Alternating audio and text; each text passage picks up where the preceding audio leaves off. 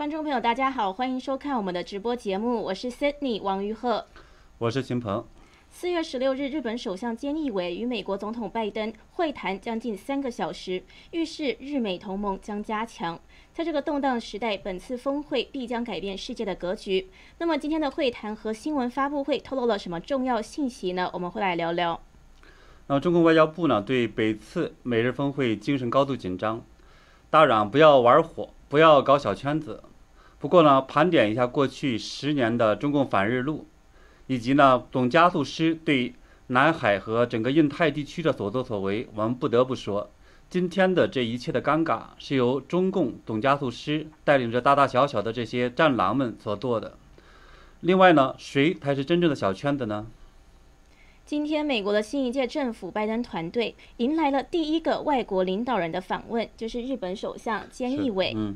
那考虑到当前日益紧张的印太局势，以及之前呢日内举行过的二加二会谈、日德的二加二会谈，还有白宫的芯片峰会这些大事件，这次的访问是吸引了全球的目光。那毫无疑问，这次的峰会预示着全球局势在较大幅度的调整中。所以，我们今天也会继续来关注日美峰会的消息，还有讨论一下后面的变动方向。呃，这一次的峰会呢，我注意到有一个特点，就是说，当日本首相这个菅义伟还没到美国的之前，我们就注意到整个各大媒体呢就已经是吵翻天了。对，而且呢，大家都讨论说他可能两国的这种领导人呢不得不谈的一个话题就是说台海问题。嗯，所以我们本周呢也看到是美国政府他派了两个团队去访问了台湾和中国大陆，一支呢是由嗯拜登的密友陶德是带领两名这个前副国务卿。和中华民国的总统蔡英文等举行了会谈，另一支呢是由这个气候特使克里呢率领，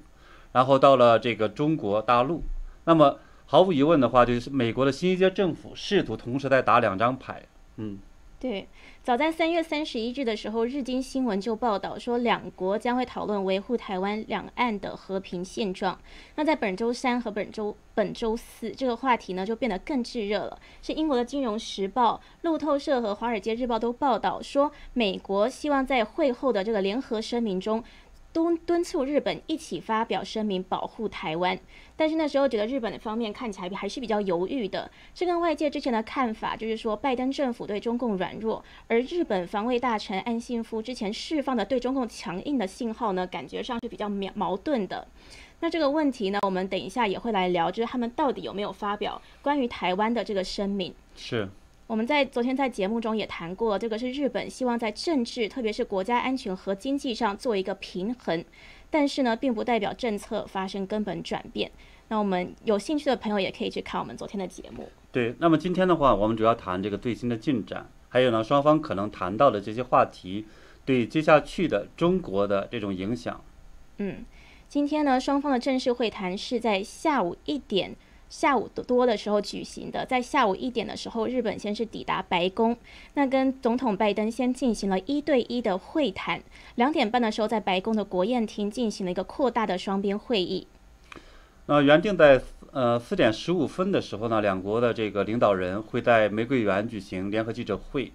那么后来实际上是在五点多的时候正式进行的。嗯。那么因为 Cindy 呢是给呃做了一个现场的直播的翻译，所以呢我们也想跟先请呢 Cindy 给我们呃大家分享一下，那么两国的这种领导人所做的这样的一个发言，他们怎么来讲的？然后呢，我们再进一步的去分析，这预示着什么？又透露出来什么样的一些重要的信息？嗯，这次发布会呢是拜登先讲话，再来呢才是日本首相菅义伟发言。那他们呢，的确我们看到是把重点呢是放在要应对来自于中共的威胁。当然呢，两方也都说会巩固两方的友谊，加强了美日的友谊。那拜登呢，他首先是说巩固美日友谊，加上一起应对来自于中共的威胁，包括要加强在东海跟南海的这样子的保护。那也说要巩固人权法治，并说证实民主可以在二十一世纪取得胜利。那拜登还公布了，就是两两方呢要一起有一个新的合作关系，一起来应对威胁呢？要怎么应对呢？他提到了四点，包括在疫情方面呢，要四国合作，美日印澳合作。那第二点呢，他讲到在投资科技、保护技术，他就说呢，两国要加强在五 G、量子计算、半导体，提升尖端竞争力。那他这边又特别说，他就说常规是民主国家制定的，不是独裁国家制定的。那也就是说呢，这跟我们之前预期的一样，就是在这方面呢，他们都要去联合的抗共，尤其是在五 G 还有这个量子计算还有半导体方面。那接着呢，拜登还就是讲到说，两国要一起在气候变迁上面合作。那菅义伟的部分呢，他也是一开始就说，哦，两国会进行深远坦诚的讨论。那菅义伟其实我觉得他这一次呢，在中共方面呢，他还是有比较强硬的去讲，他是说美日的友谊是基于印太地区的和平稳定。那现在印太地区呢有这个严重的安全问题，所以美日友谊的重要性达到了新的高度。那我们都知道，现在在印太地区造成不稳定的就是中共。对。那他还说要严肃讨论中共对印太地区和平的影响，反对中共改变国际现状的努力，也反对公众中共对其他国家的恐吓与威胁。那说呢，美日两国呢都会与中共想要加强坦诚的对话，要去捍卫普世价值和国际常规。那这个首相呢，他还提到说，巩固之前二加二会谈的结论，会做出进一步的举动。来加强这个印太地区的自由与安全。那这之前的这个，他提到就是之前这个美日两国的外交和国防部长举行的二加二会谈，那个时候呢是提及了台湾海峡的和平与稳定的重要性。那时候就发表过一连串的声明。那那时候在我们看来呢，还是比较强硬的。那之今天呢？是两国在这些议题上的正式，因为这两国的首脑又更高层，所以等于是又更正式的声明与自商了。那这边呢，菅义伟也是又再去巩固了当时二加二会谈的结论。那其实这个会议此前呢，菅义伟的顾问就告诉路透社说，这一次的这个访问呢，会是志同道合国家之间举行的一系列会议，也是向北京发出正确信号的前奏。那的确，我们也看到，就是的确日美双方呢，都是谈到印太问题是重要关切，而中国议题也是这次会谈的核心。对，这个呢和我们之前看到外界的这个预计基本上是一样的，因为当时大家预计呢说双方会谈到的话题包括。日美安保同盟，还有呢，会在高科技领域，特别是在半导体芯片领域加强合作。那么，在气候问题、朝鲜问题，就确保朝鲜这种呃无核化这个方面的话呢，进行合作。此外呢，关于中国方面，那么涉及到中国的人权问题，还有钓鱼岛和东海问题，那么台海问题、南海问题，就是特中共的这种对其他国家的威胁来讲的话，其实也会涉及到。当然，当时也有很多人会讲到说，因为呃，昨天的时候呢，是在中共在香港审判了十名著名的这种民主和社会人士。嗯。那么估计的话呢，他们也会涉及到香港问题。那么因为呃，我们也知道说是美国和日本是香港的最大的这种投资来源国，所以整体来看的话，我们看到这些问题确实是谈到了。嗯，但是呢，我们都注意到了，这个拜登和菅义伟都没有明确的谈到台湾问题。因为其实这个就像我们刚刚说的，这个是在会前呢，各大媒体呢都是争相的去报道说这次的会议到底会不会去讨论到台湾问题，或者是日本会不会发表在声明中讲到台湾。不过很有意思，我注意到的话，我们可能那个记者跟大家的想法是一样的。对对，所以他们也是就是直接的提出来说，呃，对于这个日本来讲的话，如何看待这个台湾问题？对，有什么态度？因为之前的时候，我们看到媒体报道呢说，日本在这个台海问题上是表呃表态不够强烈的。对。此外的话呢，我也注意到说，日本就是记者还问呢，说是在新疆问题上，我们看到这个呃这一期这里边，就是七国这个峰会里边的话，这些国家只有日本没有对中共进行制裁。对。所以呢，问这个菅义伟他们会怎么做？所以结果的话，我们就很有意思，我发现他打了太极拳。对。就是其实呢，这个的确，菅义伟这一次没有应大家的期待，在声明中，在一开始的发言中提出来，那是记者提问了。那菅义伟呢，的确是打了一个太极拳，他就是说，哦，我们的确是有讨论到台湾和新疆的问题，但是由于这个是外交的事情，我不讲细节。那他是说，美日之间早就有协议了。他说的可能就是二加二会谈的那次的协议，说要确保台湾海峡的和平稳定。那他也说呢，我同时呢，在这个新疆问题上，我也有跟拜登重申日本的立场，所以拜登呢也是知道我们的立场的。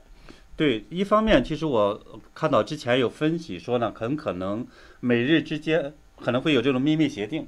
嗯什么意思呢？就是说有一些事情，特别是在台湾问题上，因为相对比较敏感，它是里边涉及到一个中国的这么一个问题对，啊。这样的来讲的话，这种回旋余地，就是它目前这两个国家来讲相对比较小。但是呢，就是我们也知道说，之前我们也分析过，嗯。一旦呢中共真的是去侵略台湾来讲，那么从之前的二加二会谈来看，那么日本的防卫大臣就是呃安倍晋三的弟弟亲弟弟，嗯。他叫岸信夫，因为当时是呃过继给了他的这个舅舅，所以的话呢，看起来是信岸信那一家的啊。就说他呢是当时表示非常强烈的，说是一旦呢他们讨论过，一旦呢说是中共侵略，那么毫无疑问日本会去呃帮助美国去应对。所以嗯这是非常清晰的二加二会谈的这样一个这种结果。那么今天我们注意到呢，就是菅义伟在讲说会呃巩固二加二会谈的这种成果。那么但是呢，就是在联合声明中，我们目前还没有看到对出来。所以的话呢，也许在那里边的措辞可能会也会一笔带过。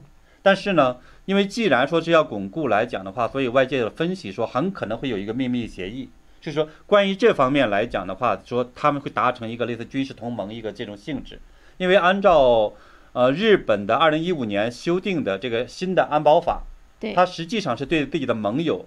是可以日本是出兵的，这个是改变了以前的。我们知道说日本的这个军队只能防卫，嗯不能去呃直接找出兵其他国家或者发动这种战争。但现在来看的话，日本从法律上是能够做到的。嗯而台湾问题呢，它不简简单单是说，呃，日本的很多的这个人，包括岸信夫等等这些人，是对台湾是很友善。它还涉及到呢，说台湾涉及到了这种，因为它直接是这种，呃，我们看到海峡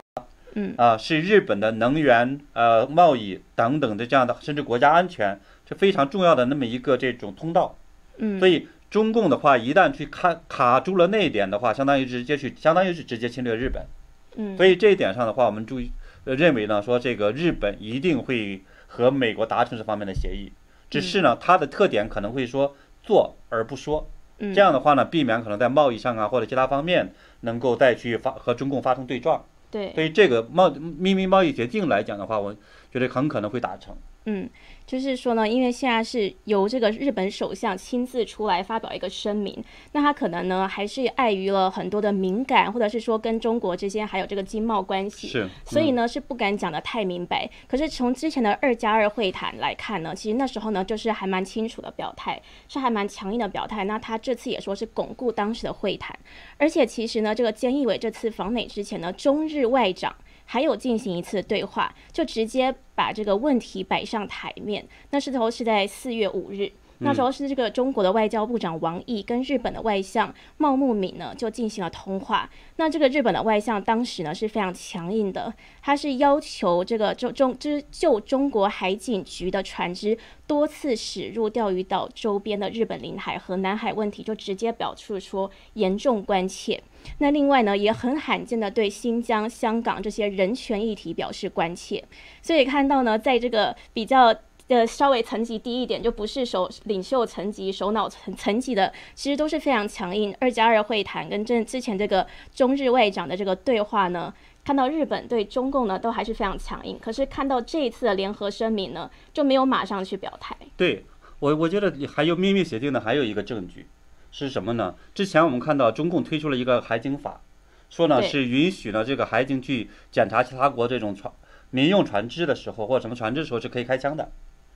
那么后来呢，我们看到日本这方面的话，防卫厅他也下达命令，他们的海警也可以开枪。嗯所以这方面来讲，其实我觉得目从目前来看，这方面是呃刚在这里边了，就说他并不会是做对中共的这种我们叫说对抗来讲进行妥协。嗯，对，那的确呢，看到现在呢，就是因为这个中共现在在这个这这种附近，在日本周遭的行为，包括东东海、钓鱼台海域，还有台湾海域和南海呢，都是试图要改变现状，导致这个印太地区就很不稳定。然后包括刚刚您提到的这个海警法，所以呢，都感觉呢让日本呢就特别难以接受，就是觉得说，就算是不是觉得说，就算跟中国呢是这个最大的贸易伙伴，可是呢还是。决定呢要跟美国站在同一阵线，开始对中共强硬，因为这个国防安全还是非常重要的。对这个涉及到国家的安全的领域的时候的话，我们看到之前的时候，那么呃，美国官员有一个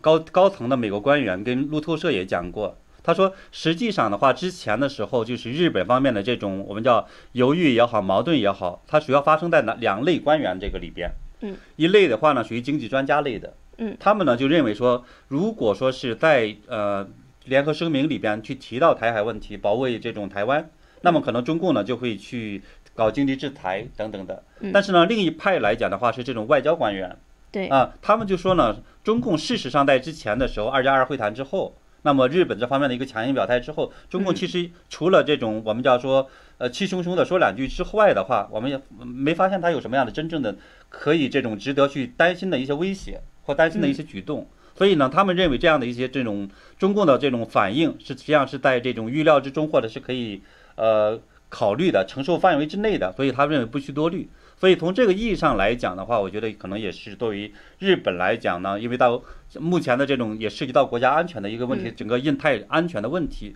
所以他应该还会继续表示强硬的。所以，所以呢，也许在表面词汇上可能会稍微那种平和，或者是看起来比较这种含糊，但是呢，整体来讲，我觉得会日出呢对这种呃中共还是在更强硬一些。是。嗯，那我们看到呢，在这一次会谈之前，中共方面呢也多次表示不满，而且还表示呢会严重关切两国勾连对华消极的动向。这个措辞挺有意思，是吗？对，嗯就是这个中共外交部发言人赵立坚呢是说，美日应该要严肃对待中国的关切和要求，不能够采取干涉中国内政、损害中国利益的言行。而且他还说呢，不得搞针对中国的小圈子，不然呢，中国会视情况做出必要反应。对。但是我们不得不说呢，说中国的，就说今天的这样的一个，我们说中国问题成为日美呃双方的最高层会谈的这样一个核心，其实责任主要应该在中共方面。嗯，因为中共在毛泽东时代的话，其实他呢是这种呃试图去把这个红旗插遍全球，搞这种呃革命输出，但是后来失败了。失败了之后的话，毛泽东搞了一场内部，就把把矛盾转到内部来了，去搞了一个文化大革命。但之后呢，中共实际上就有好长一段时间是不再搞对外扩张了。那么邓小平有一句话的话，就是说这种叫做呃放弃呃，我们看到搁置搁置争议，共同开发。嗯，所以它实际上对这种呃不同国家的之间的这种领土啊或者其他方面的这种争议来讲的话，它是搞这种把这些问题所谓它留给后人，这是毛邓小平的这样一种政治智慧吧，可以这么讲。但是呢，我们也看到说，呃，中共在二零零八年以后，就是因为他一方面他觉得自己成功的经济上得到了一个呃膨胀，啊，另外呢，成功的搞了这种奥运会，因为当时的这个民主国家为了这个让中共民主转型，就没有抵制中共的奥运会，所以呢，又加上这种我们叫说全球经济危机，其他西方国家受到了一些影响，所以中共那时候就特别膨胀，嗯，特别到了这个的习近平时代的话，就更加的这种膨胀了。那么到二零一五年的时候，我记得是最清晰的是他访问美国，当时对呃奥巴马亲自去许诺他会呃不要在南海去搞这种呃军事建设，但是后来的话，我们看到他是在把这个南海南海的这样的岛屿军事化，就是就是割争议领土的话，它军事化，所以带来的结果就相当于是你的大国元首直接去承诺之后，完全对推翻了。当然后来的话，在东海、钓鱼岛、台湾。呃，南海等等这方面有的屡次出击，所以最终带来的结果的话，其实就相当于，呃，包括在香港，对吧？嗯，相当于让让世界的话认识到中共是完全不遵守他的任何的许诺、任何的承诺、任何的国际规范，所以这样的话就相当于重新再回到了毛泽东的这种扩张的一个年代。所以这个结果的话，这唯一的结果就导致了我们今天看到了说这个整个呃其他国家都对中共开始这种防范和呃反击，这是一个状态。嗯、对。所以这些其实呢，都是中共自己作的的意思，就是嗯他们现在对这个全球的这种挑衅，还有这种威胁呢，是就美国带头，让各个国家都认识到了。那就像我们昨天那一期中呢，也谈到前国务卿蓬佩奥的中国首席顾问余茂春，还有前国家安全委员会副主任博明说的一样。对，那么中共呢，我们也知道说，在最近这些年呢，对印太也还搞了很多事情，包括对日本，就是说，因为日本实际上它。在战二战后，事实上我们不管在历史上，在对二战对日本有多大的这种我们叫意见，是吧？嗯。甚至是有些个人是仇恨或怎么样子。但是日本在战后来讲的话，对中国做了很多的援助，但是中共在官方的这个资料里面是不报道的。包括的话，我们知道之前的这个中国在二零零八年之前的疫苗都是来自日本的。嗯。啊，但是中共也不报道。但是反而的话呢，在后来这个以钓鱼岛为这个名义来讲的话，二零二一二年那种去呃发动全国民众去砸日本车，对吧？对去抵制日货，还有呢是在这个朝鲜半岛上挑动这种金家王朝，去搞这种核武、呃武研发，还有这个导弹试射。最后呢，中共在装模作样的去搞六方会谈。那么当然包括我们看到之前再加上的这种和印度的冲突和澳大利亚的这种冲突。澳大利亚的冲突，我觉得是对中共最邪恶的一个点。因为中共的话，是因为澳大利亚要求是调查病毒真相，但中共呢就是单方的就制裁了这个澳大利亚，但也特别有意思，就是他不买澳大利亚的这个煤炭，因为当时是用来主要发用来发电的嘛，结果搞得中国这种全地区很多地方都开始停电了。所以我觉得整个这样的一个结果来讲的话，其实就导致了说这么多的国家觉得中共的这样的一个政权不是一个正常的政权。所以我觉得这一切的这种结果，就跟刚才你讲的一样，多自己多的，嗯。对，那的确呢，刚刚提到说这个中共现在在印太地区，这这个威胁是日益加强，所以我们看到是美国现在带头在印太地区的确是有一个抗共的联合阵线，就是从三月发生的很多事情都看得到，包括那时候美日印澳是举行了一个四国的这个会谈，那现在呢，美日印澳又又要一直加强一些，包括在疫苗上面的合作，还有包括在各方面的合作，其实呢都是要就是形成一个抗共的阵线。那另外呢，看到美国这边的这个趋势呢，也是逐渐的明显。之前就是因为我们现在看到第一个来拜访拜登的外国领袖是日本，那接着其实还有还有韩国，因为韩国就是在。就是在日本外相还没有到达华盛顿之前呢，就出来一个消息，就是说五月的时候呢，会换韩国，就是南韩的这个外国这这个领袖过来拜访拜登。所以我们看到现在呢，的确是美国之前是不是这个盟友是比较集中在西方或欧洲这边，现在也都把重点放在印太，是把日本和韩国作为结盟的重点，其实就是要来维系这个印太地区的安全也。就遏制中共。说白一点就这么简单，对吧？对而且其实我还有一个观察，Cindy，就是说嗯，因为中共这边的话在指责美日搞小圈子，对对吧？可是呢，我们看到的中共现在是和伊朗、和这个俄罗斯，对还有朝鲜、古巴等等这些，我们都我们正常来讲，好多都是流氓国家，是，在搞这样的一些这种事情，却特别是像类似伊朗这样的一些这种国家来讲，所以我是觉得真正搞小圈子的其实是中共，对吧？嗯因为就是我们呃，大家有一个这种俗语，对吧？说看一个人好和坏，你了解不了解他的话，你看看他交的朋友是什么就好了，对吧？所以你看看中共交的都什么真正的是些什么朋友，而且这些朋友我觉得也不可靠。这些朋友的话，其实也没有真正几个愿意替中共到时候去挡枪或者去冲锋在前的，都是看了中共的这样的一些钱，对吧？当然这些钱也都是从中国老百姓这个身上去这种搜刮来的。所以我是觉得这个这种结果呢，应该说的话是，呃，中共自己多的同时，另一方面来讲的话，其实是让中国老百姓再去花钱，实际上是制造了国际上的这种难堪。嗯，那的确呢，我们看到现在韩国方面呢也蛮蛮值得关注的，就是我们看到最近中共这边也在盯着日本的这个福岛核废水排放是不依不挠的，然后要求收回排放计划。那韩国也在这么做。对，这个实际上是跟韩国的和日本之间，它实际上有一点世仇。嗯因为呃，日本在二战之前就已经是侵略了这个，就是占领了朝鲜半岛。嗯，那么当时的叫李氏军李氏王朝嘛，李氏朝鲜，结果他是好，所以这样的他有一个很长很深的一个世仇，所以其实有时候日本不管做什么，他就会去去抗议。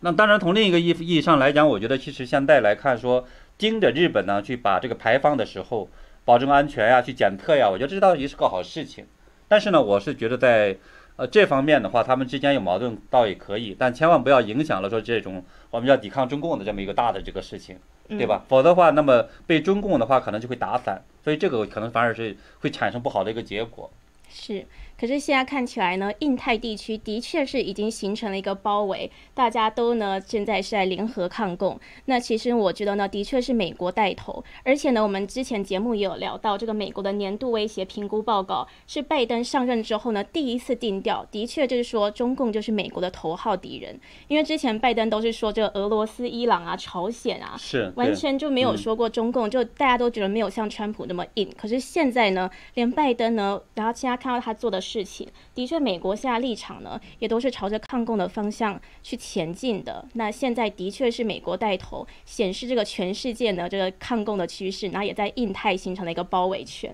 对我倒觉得，其实呃这两天因为是克里就是两气候大使特使嘛，克里在中国在访问，我其实倒有点担心的话，他们在这个方面的话会给中共送钱。当然也可能，但是呢，当然好处是什么呢？它恐怕也很难去获得更多的那种真正的核心的一些技术，对吧？所以这可能是不呃，就是呃一个这种我们叫双刃剑。嗯。因为气候问题的话，其实我们之前也谈过，这个是个很麻烦的事情，因为全世界的世界工厂现在都转移到了中国。对。如果说这样的让中共的话在又在气候问题上有更大的一个发言权，其实也很麻烦的一件事情。嗯。嗯。那的确呢，我们看到，可是现在今天这个美日联合声明呢，拜登有说会一起跟日本在共同讨论这个气候变迁的议题，在上面合作。那之后下周会有个峰会，日本也会参加。对，另外呢，就是原来之前按照之前的计划，在他的联合声明或者会后来讲，他们也会进一步的公布呢，在下一次的这种四国会议的的这种峰会的时间。所以呢，我们到时候也可以关注一下这方面会有什么样的一些进展。是。那我们今天的节目内容呢，主要呢就是在聊今天这个众所瞩目的美日峰会。那的确呢，双方呢发表的声明都是在针对来自于中共的威胁，也都是呢在强调要维持印太地区的稳定。那我们以后节目呢也会持续的为大家更新最新的时事。那祝大家周末愉快！祝大家周末愉快！我们下周再见。